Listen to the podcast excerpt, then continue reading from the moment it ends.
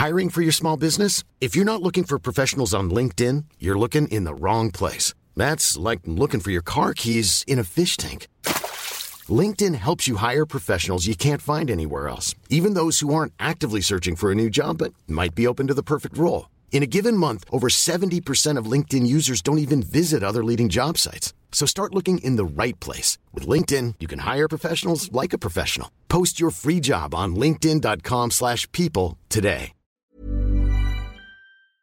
Les amis, bienvenue, j'espère que vous allez tous très bien, très très content de vous retrouver pour cette nouvelle vidéo, ce nouvel épisode du Stan and Willow Show non, euh, non officiel, même si bon pour l'instant, moi j'aime bien.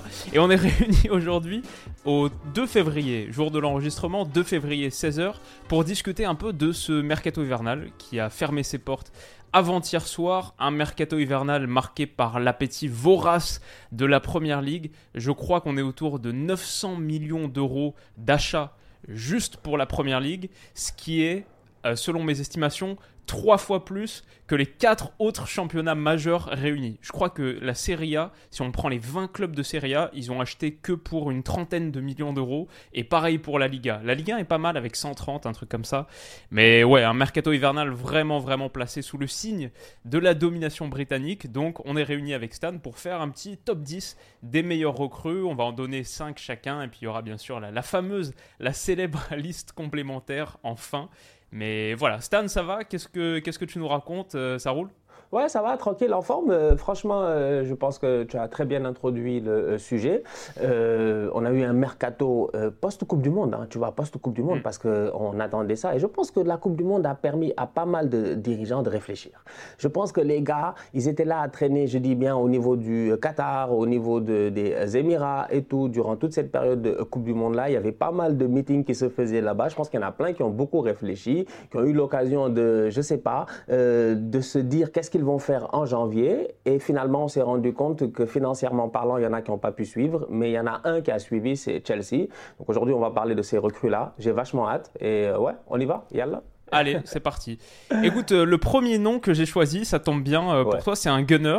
Ouais. Euh, et c'est celui sur lequel vous êtes rabattu après l'échec du dossier Moudric, ce qui était quand même une des grandes histoires du mercato. Mhm. Et j'ai envie de parler un petit peu de Leandro Trossard. Tu vas me dire ce que t'en penses.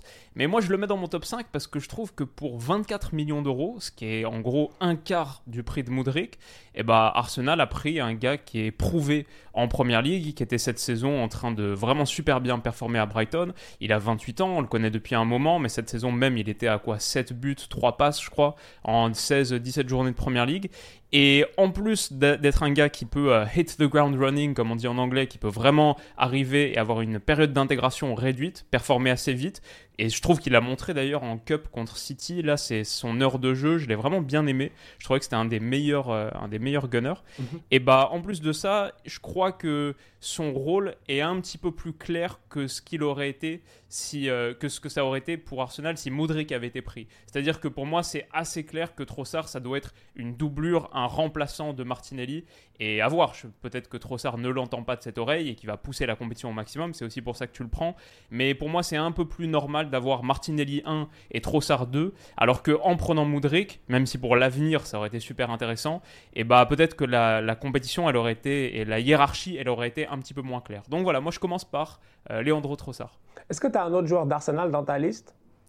Euh, J'hésite, ça dépendra de ce que tu me dis, mais il est pas loin. Ouais. Non, parce qu'en en fait, la, la vérité, elle est là. C'est que moi, j'ai envie de dire aux gens aussi que, tu vois, quand on dit travailler, quand je dis gouverner, c'est prévoir. Quand je dis qu'en fait, des bons administrateurs ne doivent jamais être, je dis bien surpris, eh ben, c'est ça qui s'est passé avec Arsenal durant ce mercato. Parce que le mercato n'a pas été simple et tu as parfaitement raison. C'est vrai que Moudric, les gars ont travaillé là-dessus pendant apparemment près de 8 mois. Ça faisait très longtemps qu'on travaillait sur le cas Moudric. Je pense que quand on travaillait sur le cas Moudric, les gars de Chelsea ils étaient encore de- en train de se gérer à savoir quel est le propriétaire, est-ce qu'Abramovic allait rester ou pas, etc.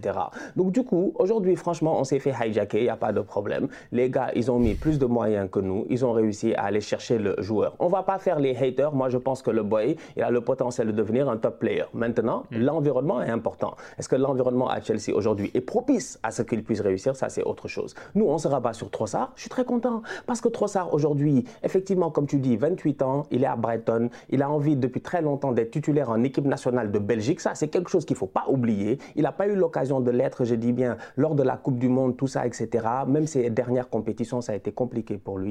Leandro Trossard, pour moi, il a des choses à prouver. Il arrive à Arsenal, il a six mois pour essayer de gagner un titre. Il va tout faire pour le faire. Donc, franchement, pour moi, c'est une très bonne doublure. Il va s'asseoir, il va jouer. Et peut-être que dans des moments, euh, parce qu'une saison, c'est encore long, des blessures, tu peux en, avoir. Il va peut-être, je dis bien, enchaîner des matchs. Il y a l'Europa League aussi qu'on va essayer d'aller essayer d'aller jusqu'au bout. Donc, pour moi, c'est une superbe recrue. Donc, c'était excellent. Et je vais rebondir sur Trossard pour directement, je dis bien, dire que, c'est pour ça que je te demandais si tu avais d'autres joueurs euh, d'Arsenal, parce que moi, je pense que Jorginho, à la fin de la mm. journée, ouais, c'est vrai, Jorginho, moi, il me fatigue. Il me fatigue parce que Jorginho, ballon d'or, moi, ça m'a énervé. Franchement, ça m'a énervé. Je, leur ai dit, qu'est-ce qui vous a pris Mais Jorginho, à la fin de la journée, il cadre parfaitement avec le style de jeu d'Arsenal, avec le style de jeu d'Arteta, quoi. Tu vois, il n'y a absolument rien à dire. dans ce, ce, milieu de terrain-là, qui pourra de temps en temps remplacer Thomas Partey, être, je dis bien, devant la défense, distiller de très bons ballons, je pense qu'il va être très, très utile. Après, il n'a pas la vitesse, peut-être, parce que Partey est rapide. C'est des choses que, voilà, il n'a pas la vitesse et, et, et, tout. Mais je pense que Jorginho, peut nous apporter quelque chose. Ce second souffle-là dont tu peux avoir besoin au courant d'une saison, c'est un joueur expérimenté. C'était quand même le vice-capitaine à Chelsea. C'était pas n'importe qui. Donc Chelsea, ils ont, voilà, ils n'ont pas renouvelé son contrat. Son contrat allait se terminer quoi qu'il arrive. On a racheté, je dis bien, les six derniers mois du contrat à quoi 12, 14 millions. Mhm. Il va venir, il va dépanner, il va être utile dans la rotation. Donc moi j'ai envie de mettre Jorginho donc pour faire suite à ton. Euh, très bien, très bien. Bah, je l'avais dans ma liste complémentaire, je l'aurais cité effectivement. Moi aussi, je trouve que c'est une bonne acquisition.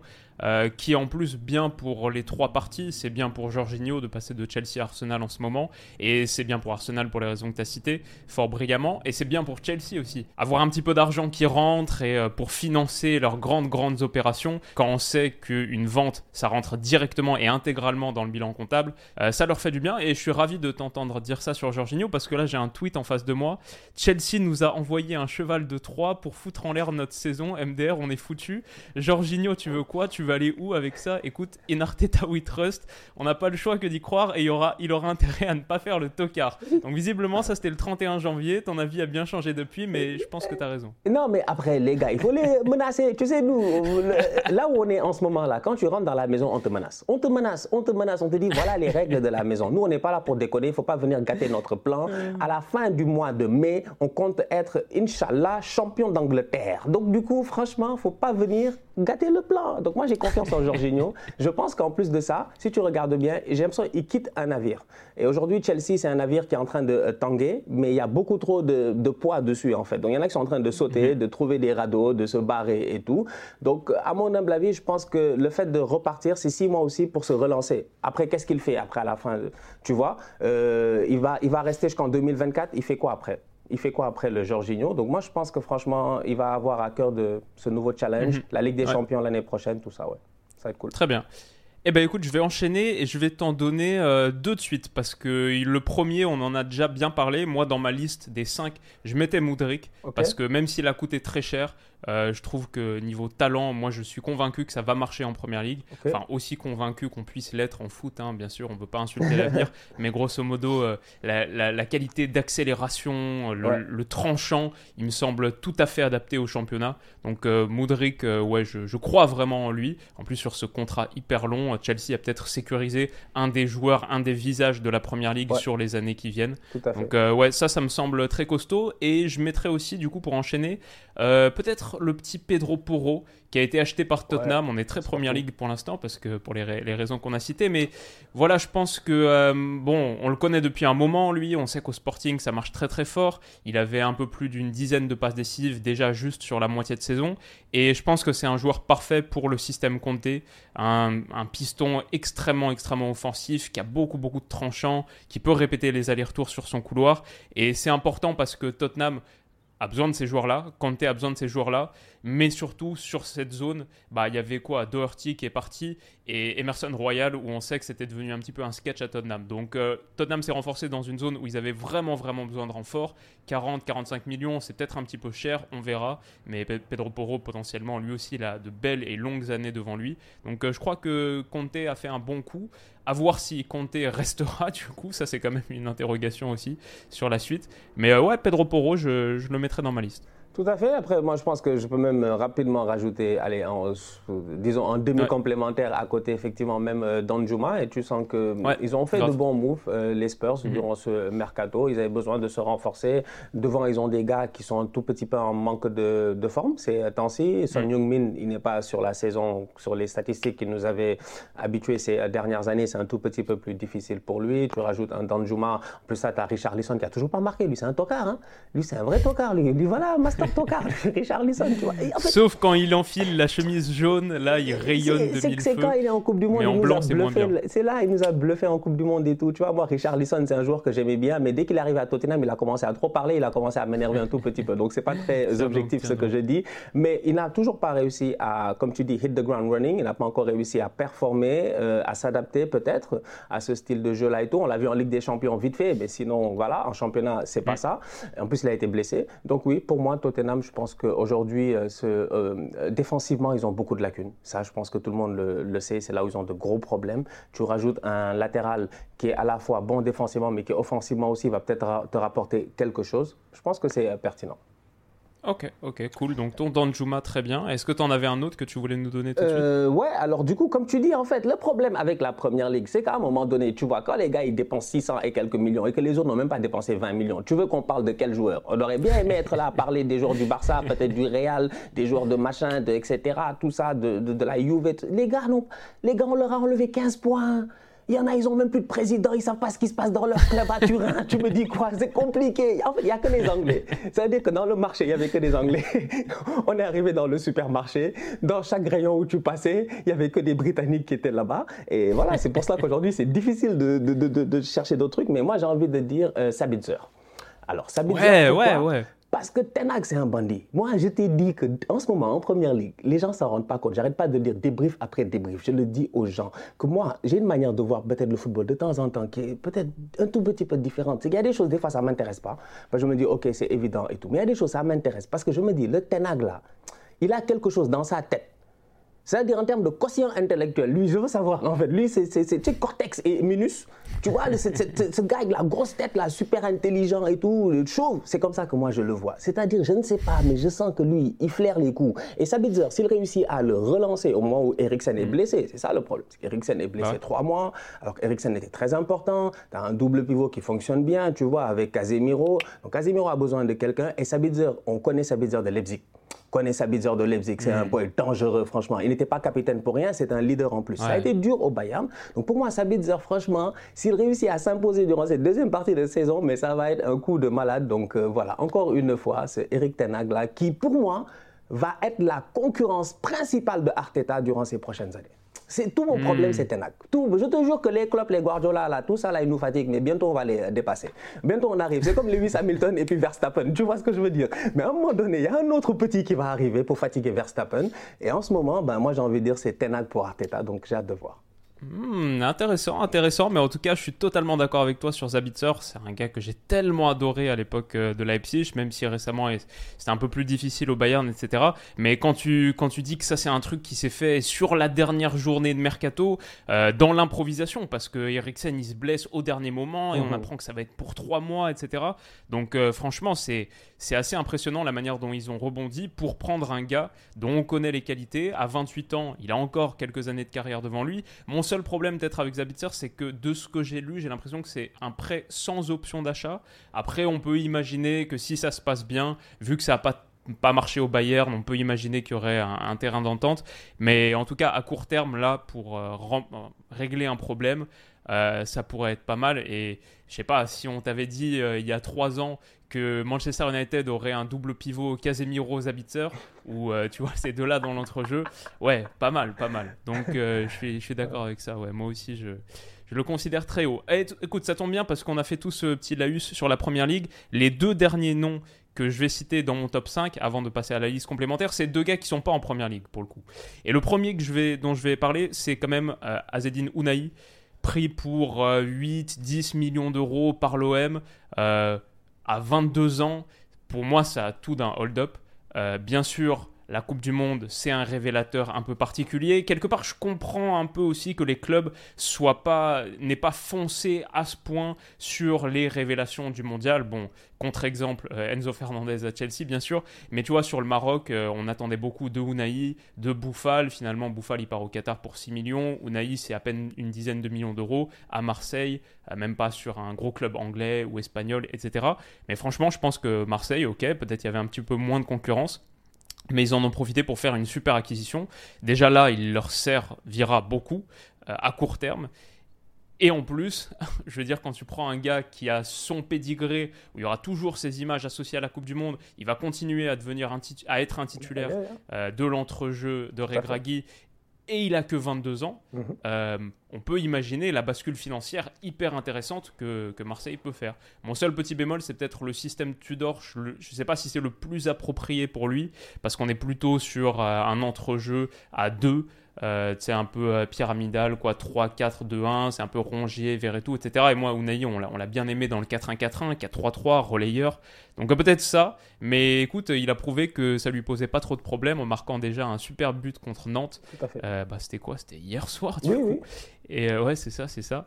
Donc ouais, non, Unai, franchement, ouais, je le mets bien haut sur ma liste.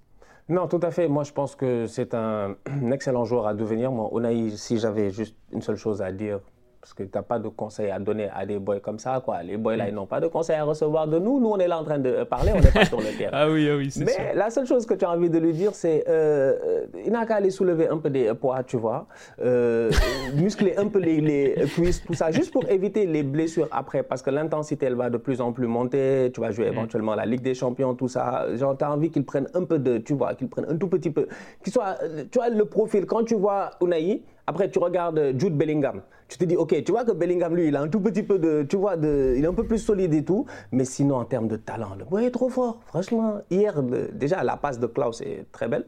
Et mm-hmm. le contrôle, le petit crochet, le double contact, il fait même pas exprès. Ça, c'est le talent. C'est ça, le, talent. C'est quand tu es fort qu'il y a des choses, ça arrive, tu n'as pas fait exprès. Parce que la vérité, c'est qu'il n'a pas fait exprès. Normalement, il y a des gars, ils ont tibia, machin, c'est aller trop loin et mm. tout. Mais lui, c'était parfait. C'était juste parfait, en fait. Il vient, il a juste le gardien. Très bonne pioche, 10 millions, c'est un très bon deal. En plus de ça, ils vont le revendre. Hiring for your small business? If you're not looking for professionals on LinkedIn, you're looking in the wrong place. That's like looking for your car keys in a fish tank. LinkedIn helps you hire professionals you can't find anywhere else, even those who aren't actively searching for a new job but might be open to the perfect role. In a given month, over 70% of LinkedIn users don't even visit other leading job sites. So start looking in the right place. With LinkedIn, you can hire professionals like a professional. Post your free job on linkedin.com slash people today. Éventuellement très très cher s'il continue à performer comme ça. Mm. Comme tu dis, titulaire en équipe nationale. Donc ouais, je suis tout à fait d'accord. Je l'avais aussi dans ma liste, dans mon top 5. Yes. Donc euh, rien à dire sur Unai, je suis d'accord tout à fait d'accord. Donc j'ai hâte qu'il le performe. Et par rapport au système, je ne m'inquiète pas.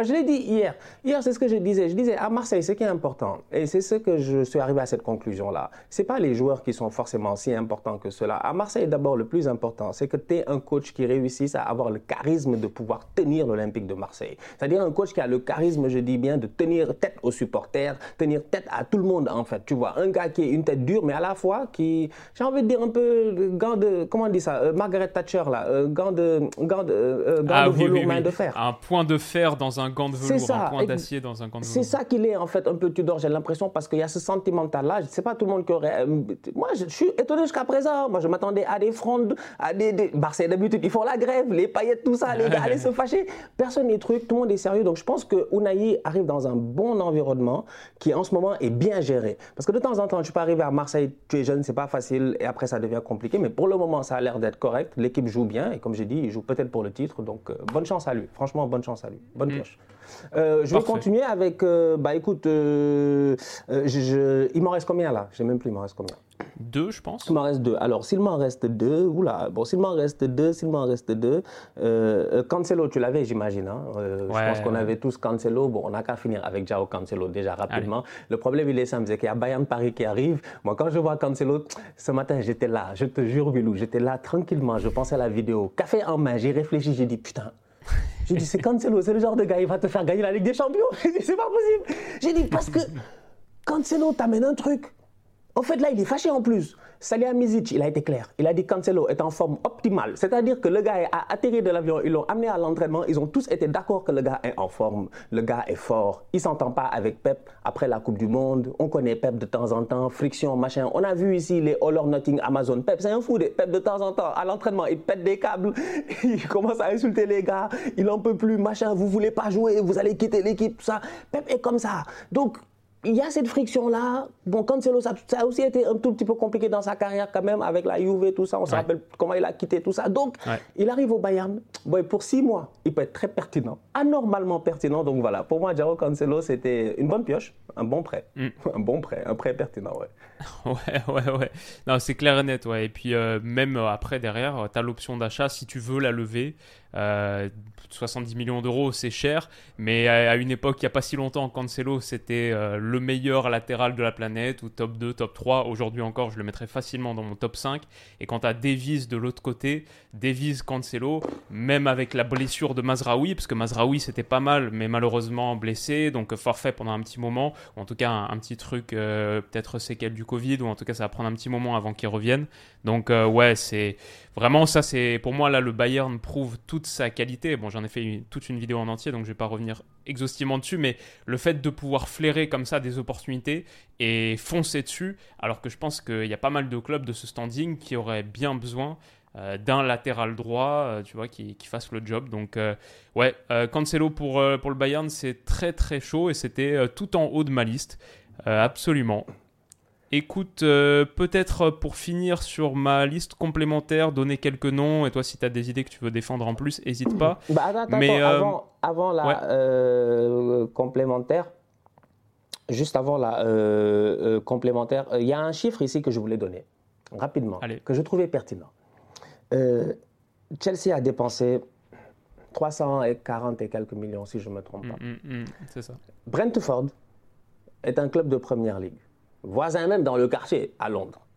Dans toute leur histoire, depuis la Deuxième Guerre mondiale, ils n'ont pas dépensé plus de 140 millions en frais de transfert.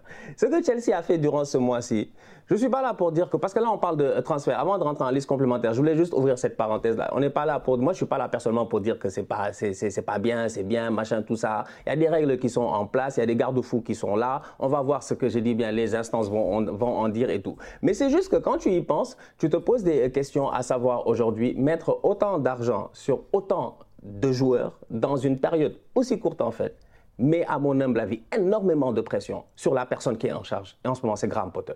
C'est-à-dire que ça, je pense que Willou, ça, on devrait en faire une vidéo, on devrait en discuter. Parce que Potter, en ce moment, je pense que si j'étais lui, j'allais devenir fou. C'est-à-dire que je m'assois, je réfléchis, je regarde l'équipe, je regarde tous ces boys-là qui doivent jouer, qui doivent performer. Quand tu as acheté super cher, les gars ont dépensé 600 millions. 600 millions. Il n'y a pas longtemps, on attaquait Guardiola parce qu'il dépassait le, le milliard. Ça lui a pris 5 ans ou 4 ans.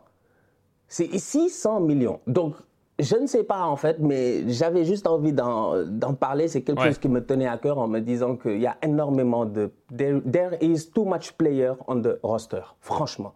Il y en a trop. Donc on va voir ce que ça va donner d'ici la fin. Et Ziyech va, va rester. Courage à lui aussi dans, cette, dans ce truc de, clair. Quelle histoire. Ah, mais t'as raison d'insister sur Graham Potter. J'en ai parlé un petit peu dans la vidéo que j'ai sortie hier sur euh, Chelsea, ennemi du foot, oui ou non. Il y a un peu le, fair play financier, etc. Mais à, la fin, je touche un mot sur Graham Potter. Je trouve qu'il a le job le plus intéressant et peut-être le plus difficile du monde en ce moment dans le monde du foot parce que il y a cet afflux de joueurs qui sont hyper prometteurs, hyper intéressants, donc il y a de la matière, mais c'est que des nouveaux joueurs personne se connaît et il faut réussir à trouver une formule vite pour redresser un club qui est dixième de première ligue et qui a besoin de la qualification en Ligue des Champions pour euh, voir l'avenir un petit peu sereinement. Donc euh, c'est compliqué, il faut trouver la formule collective pour Graham Potter, faire une structure où tout le monde s'intègre, mais aussi il faut réussir à développer individuellement ces jeunes parce que c'est la stratégie de Boli de prendre des jeunes, des gars de 23, 22, 21, 20 ans, Madueke, etc pour ensuite les faire grandir. Donc Potter, c'est du sacré, sacré taf. Et bah, une bonne partie, comme tu l'as dit, du projet de Chelsea repose sur le fait de savoir si c'est la bonne personne, oui ou non, pour ce job. Et ça, ça l'avenir nous le dira. Peut-être euh, une autre stat qu'on peut sortir vite fait, c'est que tu as dit euh, pour Chelsea plus de 300 millions juste sur ce mercato hivernal. Euh, Southampton, qui est lanterne rouge de Première Ligue, ils ont dépensé pour 64 millions à peu près. Ils ont acheté Kamaldin Sulemana, Paul Onuachu, Carlos Alcaraz, Mislav Orsic, James Brie.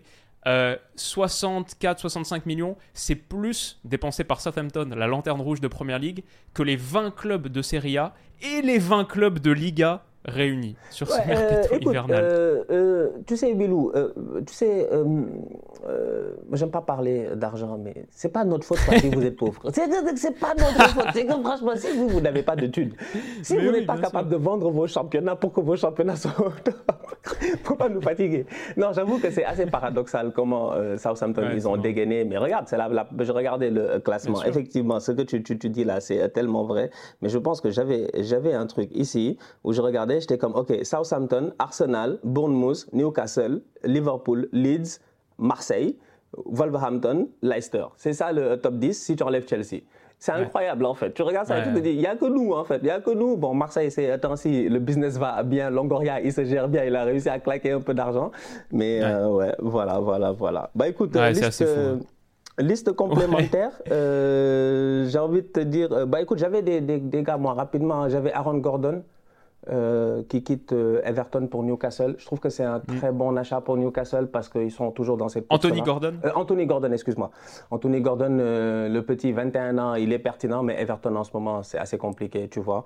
Donc je me dis, je pense que ça peut être pertinent pour Newcastle. J'avais Un peu cher peut-être, 45 millions d'euros à voir, mais c'est vrai qu'il a 21 ans. Donc, ouais, c'est ça. non, c'est un petit prometteur dans l'environnement le, dans, dans anglais. C'est juste qu'il n'est pas aussi publicisé, effectivement, et tout, et il n'a pas eu peut-être le, le cadre qu'il pour briller. Puis c'est un homegrown player, donc on sait qu'il y a toujours euh, un montant supérieur pour ces joueurs-là. Donc, euh, pour moi, il y a espoir. Je pense qu'il y a peut-être espoir qu'il fasse quelque chose dans cette équipe-là. Euh, j'avais le McKenny. parce que je pense que le double pivot McKenny Adams qui va se recréer là-bas au niveau de Leeds avec Jesse March, ça fait que des Américains, pas mal, pas mal, pas mal, entre Américains, ça rend ça intéressant. Ouais, donc c'est ça. Et, Christanos, Christanos Factos. ouais, ça c'est un coup, euh, un coup spécial. ouais. Clair. Je sais pas si tu en avais d'autres. ouais, si, si. Euh, alors, euh, on m'a parlé, bien sûr, et c'est totalement vrai. J'ai fait un petit tweet et j'ai demandé, et je trouve qu'un des commentaires les plus euh, pertinents, c'était le gars qui me soutenait la thèse Andy Delors à Nantes, qui a été pris, c'est vrai, pour. donc, c'est un prêt et obligation d'achat, mais uniquement si Nantes se maintient, et c'est 4,5 millions d'euros. Et pour un club qui a. Donc, Andy Delors, on connaît en Ligue 1, puis il, il, a toujours très bien performé, même cette saison avec Nice, il était à 6 buts en 800 minutes cette saison en Ligue 1. Et pour un club qui a 4 victoires en 21 matchs, Nantes, qui est la 17e attaque du championnat, qui a vraiment besoin de renfort offensif, franchement, euh, c'est pas mal et voire inespéré d'attirer un Andy Delors. Donc ça, très très cool.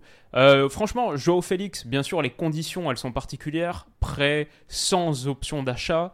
Mais peut-être qu'un petit peu comme Zabitzer, euh, il y aura moyen de négocier dans la foulée avec l'Atlético si ça se passe bien pour Chelsea. Mhm. Parce que Joao Félix, bien sûr, il a pris son carton rouge vite. Mais avant ça, je trouvais qu'il était le meilleur euh, joueur de ce match. Il avait été vraiment, vraiment costaud.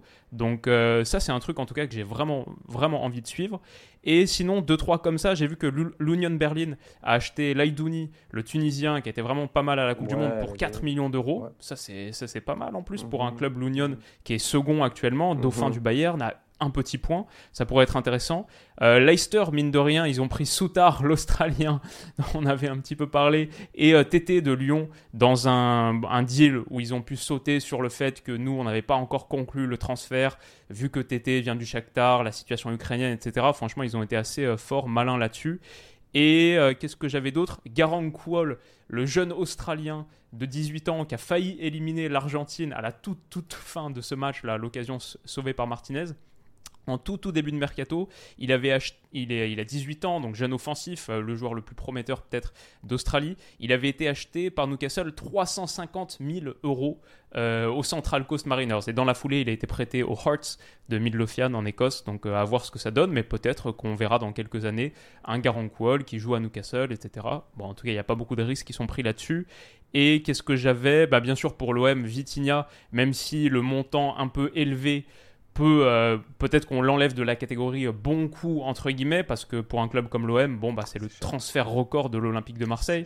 Donc c'est quand même un, investissement significatif qui a été fait. Mais ah, il a l'air super prometteur. Moi j'ai hâte de suivre ça. Peut-être je mettrai un petit peu plus d'emphase presque sur euh, Ruslan Malinowski. Ça c'est un truc aussi. S'il y a 2-3 ans on t'avait dit que Malinowski signerait à l'OM un prêt avec option d'achat à 14 millions d'euros franchement c'est un, un bon coup. Et tu vois tu vois que l'OM c'est un club qui, qui, travaille bien quoi. Qui, qui flaire les bons dossiers qui a un vrai réseau de scout, quand je compare à ce qui se fait de, bon, on va pas en parler, mais de, du côté de monde olympique, quoi, c'est, le, jour et la nuit. Et du coup, euh, l'OM, c'est, sympa aussi. Avec entre autres, j'avais Facundo Buonanotte qui a signé à Brighton, un jeune argentin prometteur, un peu dans la veine d'Alexis McAllister, et Victor Tsigankov, peut-être pour les amateurs de football manager, la pépite du Dynamo Kiev à une époque.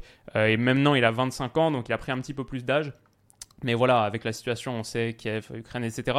Il, est, il reste évalué à 22 millions d'euros sur Transfermarkt. Et Giron, en, Espagne, pour le coup, un club espagnol qu'on peut mêler dans cette conversation, l'a eu pour 5 seulement. Donc peut-être que là, il il y a un petit truc à faire. Et ça conclut grosso modo ma liste. Non, c'est cool, franchement, euh, bonne liste, bonne liste. Je suis tout à fait d'accord avec tout ce que tu as eu l'occasion de dire. D'ailleurs, tu as fait euh, pas mal de ces équipes-là du euh, top 10, donc des gens qui ont le plus dépensé. Il y en a d'autres qui n'ont pas dépensé. C'est une vidéo mercato, donc on peut dire aussi que Carlo Ancelotti a eu l'occasion de nous dire que, bon, eux, machin, tout ça, ils dépensent pas de, ils dépensent de l'argent durant l'été et quand ils font du bon travail durant l'été, ils n'ont pas besoin de dépenser durant l'hiver. Mais aujourd'hui, on regarde l'effectif, c'est compliqué. On aura l'occasion d'en parler tout de suite, même dans une autre vidéo. Donc, franchement, pour moi, je pense que pas mal d'équipes équipes sont renforcées, les équipes qui sont bien renforcées. Marseille joue le titre en France et Marseille a fait un bon mercato. Et au-delà de ça, ils ont gardé Gendouzi. Ça aussi, c'était très, très important. Nantes, ils ont quand même une petite épopée européenne à aller vivre à un moment donné. La Juve, en ce moment, je pense qu'ils sont prenables dans toutes les situations euh, possibles. Nantes peut essayer de faire un hold-up. Tu vas chercher un joueur comme Delors. Pour moi, Delors, franchement, c'est un mercenaire. Moi, pour moi, Delors, c'est un. Ça veut dire que Delors. attends, attends, attends, attends. Delors, Delors, Delors, Delors. Si je devais chercher une métaphore pour Delors, je dirais que ah. Delors, pour moi, c'est comme. Euh, tu as vu Chuck Norris? Tu as vu Chuck Norris, hein? Euh, genre de mercenaire comme ça, Hitman, tu vois, le gars il peut tout régler, il va à gauche, à droite, il est trop fort et tout, genre il est dans les expendables avec toutes les autres stars et tout. Mais c'est genre, c'est ce genre de mec là qui va de contrat à contrat en fait, mais euh, sans être vraiment, je sais pas, il reste pas, il ne, hmm. il ne, il ne, marque pas son époque. Mais Delors, à un moment donné, Delors à euh, Montpellier, c'était Montpellier, non? Je pense. Montpellier, il était au top. Moi, je pensais qu'il allait rester, machin, tout ça. Il va à Nice, il rejoint Galtier c'est compliqué. Galtier se barre au bout d'une année. il a fait plein de décisions, en fait, tu comprends pas. Un, deux, trois, il est devenu algérien, il est parti à la Coupe d'Afrique, il a joué quelques minutes. Après, il a dit que c'est fini, il ne rejouera plus. Belmadi s'est fâché ici. C'est que Delors aussi, il y a des trucs qu'on comprend pas. Mais comme je dis, c'est un mercenaire. En fait, pour moi, c'est un mercenaire du football. Mais c'est un boy qui euh, apportait énormément à cette équipe de Tu veux dire que Delors, c'est un, chercheur d'or, quoi, un chasseur d'or. Voilà, c'est ça, exactement. Lui, franchement, lui, il va au... Attends que les gars du Qatar l'appelle tout de suite, il va voir s'il va pas partir, est-ce qu'il va pas y aller et tout. Non, c'est quand, même assez, quand même assez intéressant. Euh, donc tu as dit Jao Félix? Aussi. Ça, j'ai hâte de voir. J'ai hâte de voir aussi ce que ça va donner. Donc, non, franchement, tous les noms que tu as donnés sont euh, très pertinents. Euh, de bonnes recrues. Je pense pas que j'ai quelqu'un d'autre à rajouter en y réfléchissant là maintenant. Je pense que c'est juste dommage qu'il y ait pas mal de transferts qui n'aient pas été faits plus tôt. Euh, je pense que le Paris Saint-Germain, par exemple, devait se renforcer vraiment défensivement. Ils n'ont pas fait Skriniar, c'est dommage. Ils auraient pu, parce qu'aujourd'hui, tu vois, avec, quand tu vois Ramos hier, je te dis, c'est des choses qui peuvent arriver en fait. Un joueur peut sortir comme ça. Mbappé, il se blesse d'une manière un tout petit peu anodine, ça aussi aussi, c'est possible. Tu as toujours besoin d'être renforcé. Et l'hiver, c'est vraiment pour ça. En fait, ça te permet d'avoir un deuxième souffle pour bien repartir, pour aller réussir à atteindre tes objectifs. Souvent, la Ligue des Champions, le championnat, la qualification, le maintien. Et il y a des clubs qui ont été très pertinents. Il y en a d'autres qui ne l'ont pas été. Donc, c'est un peu dommage. Donc, on va faire le bilan Allez, cet été. parfait. Écoute, euh, on va rester là-dessus parce qu'on a une autre vidéo à tourner et toi derrière, euh, tu as un call avec la Liga. Euh, Stan est invité par la Liga Oui, pour ça. parler des grandes choses qui se passent du côté du championnat espagnol. Donc on va abréger, mais c'était génial. Écoute, grave kiffé ce petit, ce petit top 10. Les amis, si ça vous a plu aussi, n'hésitez pas à mettre un petit pouce bleu, à vous abonner à ma chaîne et à celle de Stan pour pas rater la vidéo qu'on va tourner là sur le Barça, le Real, la situation actuelle en Liga. Et voilà, prenez soin de vous les amis. On se retrouve très très vite pour la prochaine. Bisous.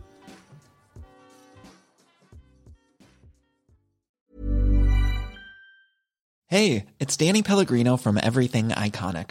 Ready to upgrade your style game without blowing your budget? Check out Quince. They've got all the good stuff shirts and polos, activewear, and fine leather goods, all at 50 to 80% less than other high end brands. And the best part? They're all about safe, ethical, and responsible manufacturing. Get that luxury vibe without the luxury price tag. Hit up quince.com slash upgrade for free shipping and 365 day returns on your next order. That's quince.com slash upgrade.